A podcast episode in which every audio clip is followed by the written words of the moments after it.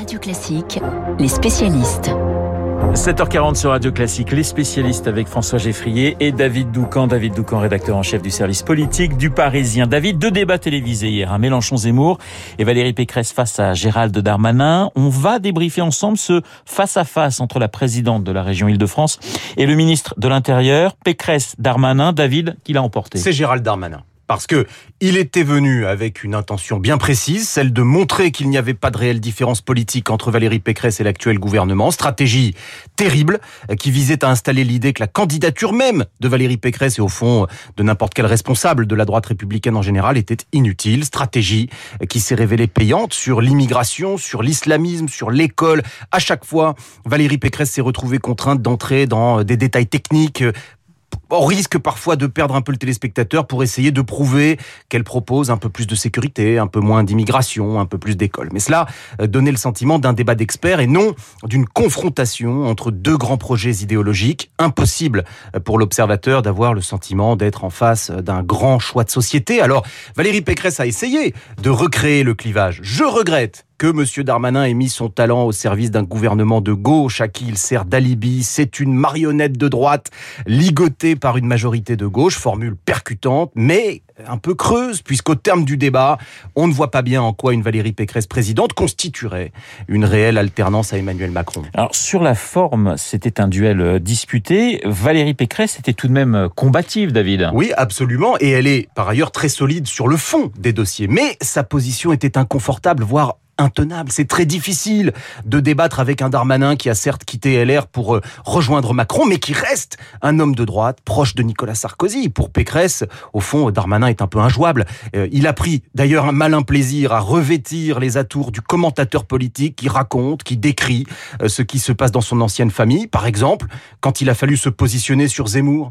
et son grand remplacement, la présidente de région répond sur l'urbanisme. Darmanin lui fait remarquer qu'elle aurait dû, dans la tradition gaulliste, d'abord condamner fermement cette thèse, prendre ses distances avec les discours racistes du polémiste d'extrême droite, avant euh, que de proposer euh, une solution technique à l'absence de mixité. Puis il y eut l'estocade lorsque euh, Gérald Darmanin recommande à Valérie Pécresse de lire le livre de Patrick Stefanini sur l'immigration, dans lequel l'ancien préfet et haut fonctionnaire décernent plusieurs brevets de bonne gestion à l'actuel gouvernement. Or, Patrick Stefanini, aujourd'hui, n'est autre que le directeur de campagne de ah Valérie Pécresse. Je, cette et match. Valérie Pécresse a bien essayé de conclure avec humour en disant à propos de Darmanin, je le trouve mou, référence. Puisque vous vous souvenez que Gérald Darmanin sur ce même plateau avait considéré que Marine Le Pen était trop molle, mais cette dernière saillie, certes humoristique, est un peu tombée à plat. Merci David. Sachez que nous parlerons de l'autre débat, hein, celui qui a opposé Éric Zemmour à Jean-Luc Mélenchon, avec Guillaume Tabar à 8h15 sur Radio Classique. Des élections en France, mais aussi en Allemagne. Ce week-end se joue l'après Angela Merkel. François, nous traversons ensemble le Rhin. Voyons les, les enjeux économiques de ces élections fédérales. Que nous disent les programmes des, des, des trois grands candidats? Ils partent d'un constat tout simple. L'Allemagne est, est forte pour le moment, mais elle doit bouger si elle veulent rester. Pourquoi est-ce qu'elle est forte? Je vous donne deux chiffres, vous allez retenir, c'est très simple. 5 et 8. Le chômage en Allemagne, 5%, en France, 8%. Le PIB a reculé en Allemagne de 5% l'an dernier, de 8% en France, 5 et 8, je vous avais dit que c'était très simple. Elle doit bouger l'Allemagne parce que son industrie est solide mais très énergivore, très polluante sur le climat. Tous les candidats sont d'accord pour, pour la neutralité carbone 2045. Puis c'est un pays qui vieillit, manque de main-d'œuvre. En 2030, vous aurez un actif pour deux retraités. Alors les programmes, Olaf Scholz, qui est le, favori, euh, tête des sondages, social-démocrate, il propose la fin des lois Hart. C'était les lois très dures sur le sur le sur le euh, comment dire sur le marché du travail à l'époque de, Gerhard Schröder, notamment les jobs à 1 euro de l'heure, les mini-jobs, qu'on vous avez appelé. Il propose une hausse du salaire minimum à 12 euros. Aujourd'hui, c'est un peu plus de 9 euros. Et puis, il veut protéger davantage les locataires que les propriétaires euh, en matière de logement. Armin Lachette, qui est le, le, le challenger chrétien-démocrate soutenu par Angela Merkel, il veut maintenir absolument la compétitivité de l'industrie allemande. Il veut s'attaquer en matière de climat à la bureaucratie qui freine les projets de développement durable. Il veut soutenir l'innovation. Et en termes de logement, il veut laisser faire le marché euh, et baisser les impôts. Enfin, vous avez la troisième, Alain Léa Baerbock, l'écologiste Elle, elle veut encadrer les loyers au niveau de l'inflation, voire les plafonner. Sur le climat, elle est pour l'utilisation du, du gaz, elle est contre, pardon, l'utilisation du gazoduc Nord Stream 2. Vous savez, qui relie désormais la Russie et l'Allemagne. Là-dessus, elle est très isolée. Et elle veut, ça, ça ferait beaucoup de bruit en France, elle veut que les éoliennes occupent au moins 2% du sol de chaque lande, contre en moyenne 0,9% aujourd'hui. Alors tout cela demande de, de, de l'argent, François. On sait que la question budgétaire est, est très sensible en Allemagne. C'est un sujet ancré dans l'histoire depuis maintenant un siècle. L'hyperinflation, l'hyperendettement qui était lié, ça date de 1921, on est 100 ans plus tard. C'est ancré dans la Constitution depuis 2009. Il y a un frein budgétaire qui interdit à l'État de recourir au déficit au-delà de 0,35% de son PIB. Pour vous donner une idée, en France, on sera l'an prochain à 3,7% de déficit structurel, dix fois plus.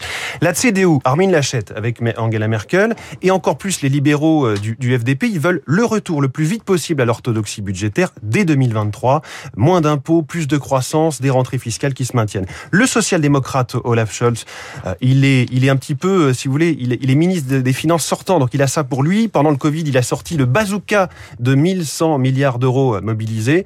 Il veut recourir à la dette hein, pour financer la modernisation des infrastructures et taxer les plus riches. Enfin, il y a le sujet des retraites, mais là, aucun candidat ne veut aller au-delà des 67 ans, qui est l'âge légal aujourd'hui de départ à la retraite. Donc oui, l'Allemagne, contrairement à la France, n'a pas accumulé les déficits budgétaires ces dernières années, mais en revanche, en termes de modernisation, il y a du déficit. David, ça reste un modèle euh, pour les politiques français, l'Allemagne pour certains politiques. Ben, ce qui est intéressant, c'est de regarder la différence de destin entre le SPD allemand, tel que vient de le raconter euh, François, et le Parti, Parti socialiste, socialiste, français. français. Ouais. Aujourd'hui, euh, sachez-le, Anne Hidalgo se rend en Allemagne aujourd'hui même pour rencontrer Olaf Scholz. Alors Olaf Scholz, il est en tête dans les enquêtes d'opinion des élections qui se tiendront dimanche.